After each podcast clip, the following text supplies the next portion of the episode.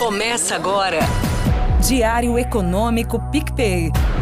Uma análise das principais informações que impactam os mercados, a economia global e do Brasil. Apresentação Marco Caruso. Fala pessoal, bom dia, tudo bem? Se essa semana teve a super quarta com Fed e Copom, então acho que dá para a gente chamar ela, na verdade, de super semana, se a gente considerar que hoje saiu o desemprego e a criação de vagas lá nos Estados Unidos, que é o famoso payroll.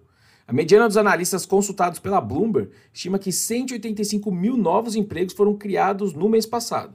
Só que é importante dizer que as estimativas estão variando bastante. Entre os cinco analistas que mais acertaram recentemente esse número do payroll, a maioria tem números mais altos do que isso. Um jeito de ver como os mercados estão mais sensíveis a esses números de emprego nos Estados Unidos, especialmente com esse papo todo de quando se corta juros, foi o comportamento dos ativos ontem. A bolsa americana subiu e os juros caíram depois do, de sair ali um aumento nos pedidos de seguro-desemprego, que é um dado importante, mas ele é semanal, digamos que ele não é tão relevante assim para ficar fazendo preço. Para explicar o dólar, que perdeu contra as outras moedas, aí tem que incluir outro assunto importante aqui, que foi o sell-off das ações de bancos pequenos. Caiu bastante de novo. Comentei com vocês ontem né, que o Fed tinha retirado do seu comunicado aquela passagem que caracterizava o sistema bancário americano como sólido e resiliente, mas que ninguém parecia ter dado muita bola. Pois é, parece que ontem fez preço. Dito só isso, fica difícil, na verdade, a gente entender por que, que a Bolsa Americana conseguiu subir se supostamente essas preocupações com os bancos dos Estados Unidos aumentou, né? Uma possibilidade que eu acho sempre válida nesse curtíssimo prazo é a gente aceitar que o mercado não é uma máquina perfeita de ficar transformando notícia em movimentos 100% consistentes de preços e em poucas horas. Outra que eu acho que é mais legal aqui é considerar que na virada de ontem para hoje, no aftermarket, tinha o resultado simplesmente de Amazon, Apple e Meta para sair. A Amazon e a Meta se destacaram bem positivamente, enquanto a Apple teve queda logo depois do fechamento. A Apple que mostrou aí problemas na China pesando nos seus resultados. E para vocês terem uma ideia, a Meta, que para quem ainda não sabe é a controladora do Facebook e do Instagram, anunciou seu primeiro dividendo e um adicional de 50 bilhões de dólares em recompra das ações. E aí, no primeiro momento, as ações dela saltaram 14% para cima, obviamente.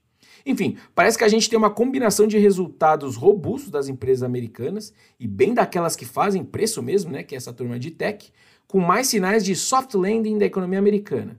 Vamos só ver se o payroll quer contar essa mesma história daqui a pouco às 10h30 da manhã.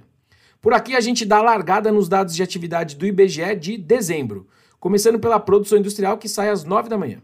O consenso tem um número levemente positivo, mas a gente aqui no PicPay chega em um avanço forte de 1% no mês, que até nos surpreendeu. Vamos ver. De qualquer forma, depois de um bom tempo deprimida aí, a gente está começando a ver uma tentativa de melhora da confiança da indústria, como medida ali pela FGV. Minha sensação é que isso é mais reflexo de alguns bons ventos que estão começando a soprar lá de fora, que inclusive já também começam a aparecer nos números da manufatura de outros países. Quando eu olho os números atuais, no mundo como um todo, não só Brasil, mas global, de inflação, de atividade e essas discussões de reduções de juros, a sensação que me dá é que as nuvens estão se dissipando de fato.